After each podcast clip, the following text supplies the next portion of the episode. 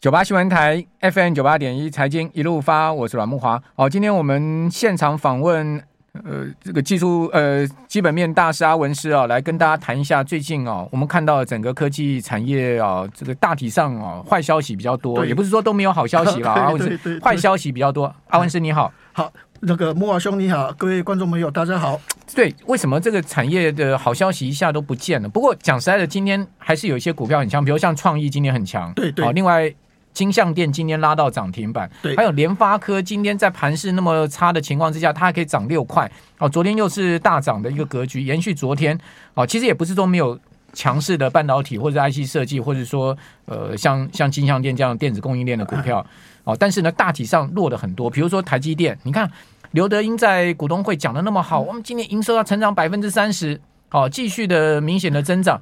就台积电今今天股价跌了十一块，跌幅两趴多，还跌超过大盘呢、好哦所以这个到底是到底现在目前我们看到整个半导体产业的这个整个概况是如何呢？好的，我们就说第一个从砍单库存增加，对，第二个谈联发科，第三个谈这个台积电，一个一个跟各位做一个报告了好哈。 ，OK，我我想第一个的话就说中国封城嗯，然后俄罗斯跟乌克兰打仗，嗯哼美国有升息的一些压力，嗯所以过去的话在四五月份哦，整个所谓的这个半导体的库存明显增加。嗯哼，过去的话，也许半导体的库存的话大概是八十三天到八十五天，是，后来就增加到一百天，嗯，所以它库存是增加了，因为没有消费，哦，没有消费。那现在所有的不好的消息就是库存增加，所以可能会砍单，可能会价格会下跌，所以都是比较不好的消息。对，所以现在的重点的话是消化库存。嗯，那像日电贸他们在开法收会，人家就问他，像你们被动元件，好、可能消化这些库存，嗯好、因为现在已经解封，大家都开始在消费了嘛，那你消化库存要多久？日电贸讲是说到八月底，嗯，好、等于说说六七八月份可能他们的业绩都不太好，好、嗯那但是问题就是说，其实你从外资他们的研究报告里面看那个库存哦，你会发现就说哈、哦，实际上那个库存的话哈、哦，在 MCU 哦，在所谓的电源管理 IC 哦，它库存都是比较低，嗯，也就是说，真正库存高的是驱动 IC，库存高的是 CMOS，嗯，库存高的话哦，原则上都是一些消费型电子产品的东西哦，包括手机的零组件的东西，或者是面板零组件的东西，或者是像所谓的这个这个 PC 零组件的东西。所以现在产生一个情况是这样，是说泾渭分明，对，消费型电产品的库存很多，可能消化的话要到六月、七月、八月。但是有些的东西的话，哈，是车用的部分、工控的部分、HPC 的部分、高运算的这些东西，其实它的库存是在安全的一个库存，是，所以它的一个情况的话是正常的。好、所以变成说，你今天如果说类比 IC 德州仪器它在讲，但德州仪器你要想哦，它去年营收成长二十八，今年增长两趴。它的成长率是比细粒比励志低哦，那为什么它成长率比较低？因为中国去美化，中国去美化都是用细粒，都用励志，而不用德语，所以德语它的封城又是在最关键，像比如说像昆山那些，所以德语感受到很差很差很差。那旭日就觉得说没有很差、啊，你看我第一季赚十六块，去年第四季旺季我赚十四块啊，去年第一季同期我赚十块钱，哎，我今年第一季赚十六块很好啊，哎，细粒没有感觉不好，励志也没有感觉不好，因为他觉得说他是在成长，但德州仪器就说哇我很差我很差哦，因为他主要是在这个昆山，而且他的成长率这几年就本身就是比细粒低，比荔枝低，因为中国去美化，好、所以每个公司有每公司的一个情况。好、第二个我们来讲，连这个台积电，好、台积电它的营收五月份创新高。那其实台积电它第二季跟第一季比较，营收本来预估中间值的话，哦，大概是季增一点五个 percent，是，那现在有可能是季增五点一，那就比预期好。但现在你说，哎，整年度不是成长三十趴吗？好，如果整年度成长三十趴吼，哎，变成第三季比第二季可能只有成长一个 percent，到一点五个 percent。哎那这样不高哦，因为因为封城都已经都它解封了，为什么第三季只比第二季只成长一点五个 percent？那第四季比第三季成长多少？啊，两个 percent，好， 二点六。那大家就会觉得说，下半年是旺季啊。如果台积电整年都是增长三十趴，那表示第三季比第二季增长一点五，第四季比第三季增长二点五左右，那这样也不高啊。所以变成说，为什么台积电营收创新高没有涨的话，主要是大家认为说，哎、这样算起来，第二第三季跟第四季哦，竞争力太低，好、 所以变成说，这是台积电为什么营收创新高，但股价没有什么反应，哦，但联发科就不可不太一样，因为联发科哦，高盛请他来论坛，哦，他讲一些内容，他说第一个重点哦，手机真的不好，好、手机今年的衰退是三点五个 percent，那嗯我是手机厂，我应该不好，但重点是因为以前是四 G，嗯，那现在转到五 G，那去年全球的五 G 的渗透率是四十趴，今年是五十四个 percent。虽然整体的手机是衰退三点五，但是我的四三我的五 G 的渗透率是从四十趴增加到五十四趴，而且重点是我市占率增加、哦， 我从高通那边一直抢生意过来哦，所以我的饼我是做大哦。好，它第二个，第二个是说，哎，四 G 的单价是多少？啊，四 G 的单价大概二十六块、三十块。那五 G 的单价哈、哦，便宜的哦，就说像八一零零，那现在推的最新的八一零零大概七十五块、七十六块。诶，比较贵的像九千那个是一百二十五块，嗯，所以五 G 的价格，吼，我们换算八千一好了啦，吼，八千一大概是七十六块，嗯四 G 是二十几块，那我现在都改成五 G 啊，请问一下我的营收是成长的衰退？成长嗯所以他讲的意思就是说，虽然手机很差很差很差，但是五 G 的单价高，而且渗透率大幅增加，而且我市占率是扩大的，所以我今年还是营收可以成长二十个 percent，好，我的获利还是有八十块，甚至预估到八十二块。虽然整个手机厂 OPPO、vivo 啊什么都很差，但是我五 G 晶片的公司，我的渗透率高。所以你看高通，高通业绩也没有衰退啊。那我联发科为什么业绩会衰退？而且手机占我的营收比重是五十二个 percent，我有四十八个 percent 是 WiFi，对哎，电源管理 IC，还有其他像所谓智智慧音箱的晶片。所以其实我的营收的稳定度高，而且五 G 的部分，我以前就是靠中国市场，但是我现在打入哈三星的 A 系列跟 J 系列，那 A 系列、J 系列在什么？在印度卖的很好，在欧洲卖的很好，因为哦。三星最近的所谓的旗舰机 Galaxy S 二十二啊、S 二十几啊卖的不好，诶、它是 A 系列跟 J 系列卖的好哦，它是中低阶卖的好哦，所以中中低阶的五 G 的话都用三星的，用那个联发科的晶片啊，所以打到印度、打到所谓的这个欧洲去，所以其他五 G 的晶片是渗透率高哦，市占率也拉高哦。经过他这样一讲之后的话，哎、第二天讲三四十块啊，今天又涨六块钱，所以联发科感觉上在高盛的论坛有一点反扑。对哦，然后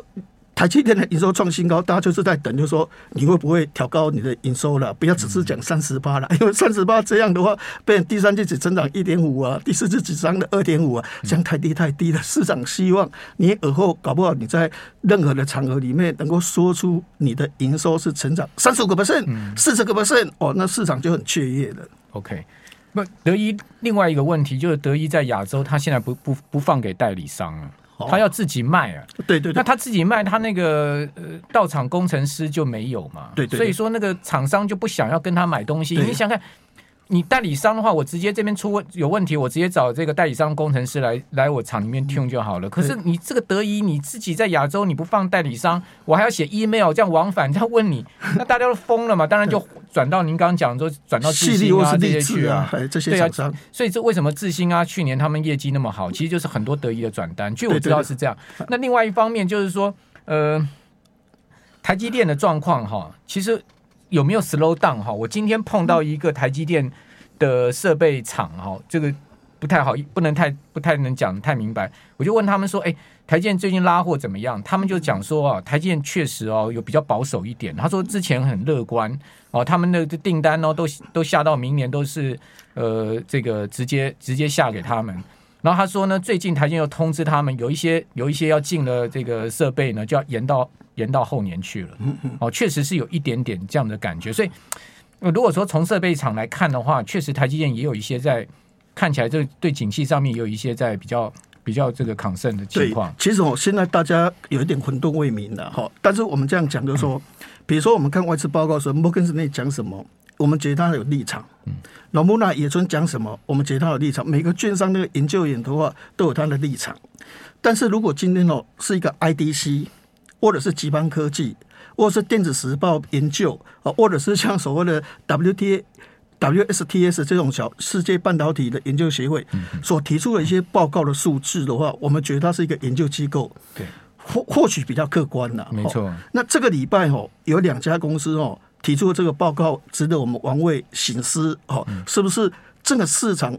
坏到真的已经不能再坏的程度吗？嗯哦，我们这样讲，我们先讲就是说礼拜三、礼拜四有一个叫 IDC，对， IDC 它讲就说哦，今年半导体的产值，它估计成长十三点六。嗯，那十三点六的意思说你，那你前上一次你公布是多少？上一次它预估是十个 percent，十点一个 percent。嗯那这次调高到十三点六个 percent，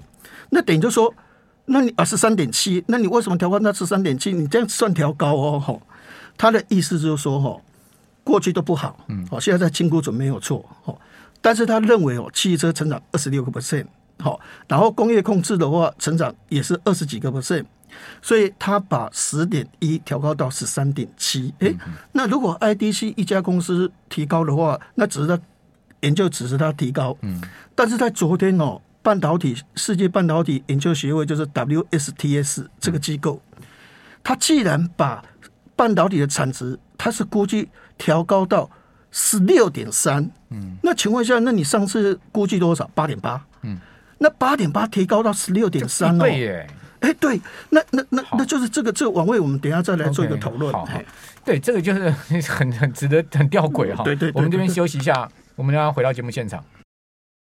九八新闻台 FM 九八点一财经一路发，我是阮木华。好，现在股市最大的疑虑就是景气嘛，就是经济前景。对啊那个景气、经济前景、消费力道，这个会影响到所谓企业获利哈。对所以说，为什么有的股票跌，它是估值修正的关系，对因为它预期不好，预期对不好就估值修正，尤其是过去可能涨比较多。对好，那我们今天节目现场，我们访问的是阿文师啊、那阿文师刚刚有跟我们来谈到说，整个大环境上面其实还蛮多吊诡的现对象。对对，哦，这个说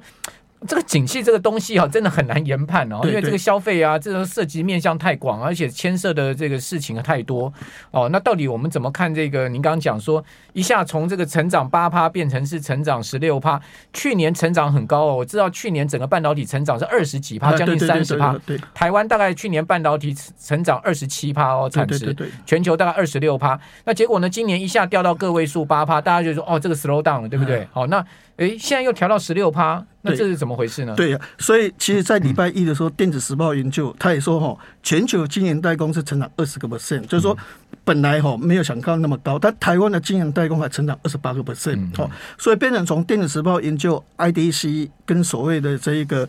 WSTS，哎，这些好像估计的。这研究机构估计的好像都中规中矩，但是券商你看到哦，摩森的一出来的话，哦，云端不好，云端不好，哦，驱动 IC 崩盘，驱动 IC 崩盘，哦，所以你可以发现哦，这个摩森的一出来的报告的话都很耸动，那股票很多个别股，因为它一讲哦，窄板怎样，窄板怎样，哦，就下跌。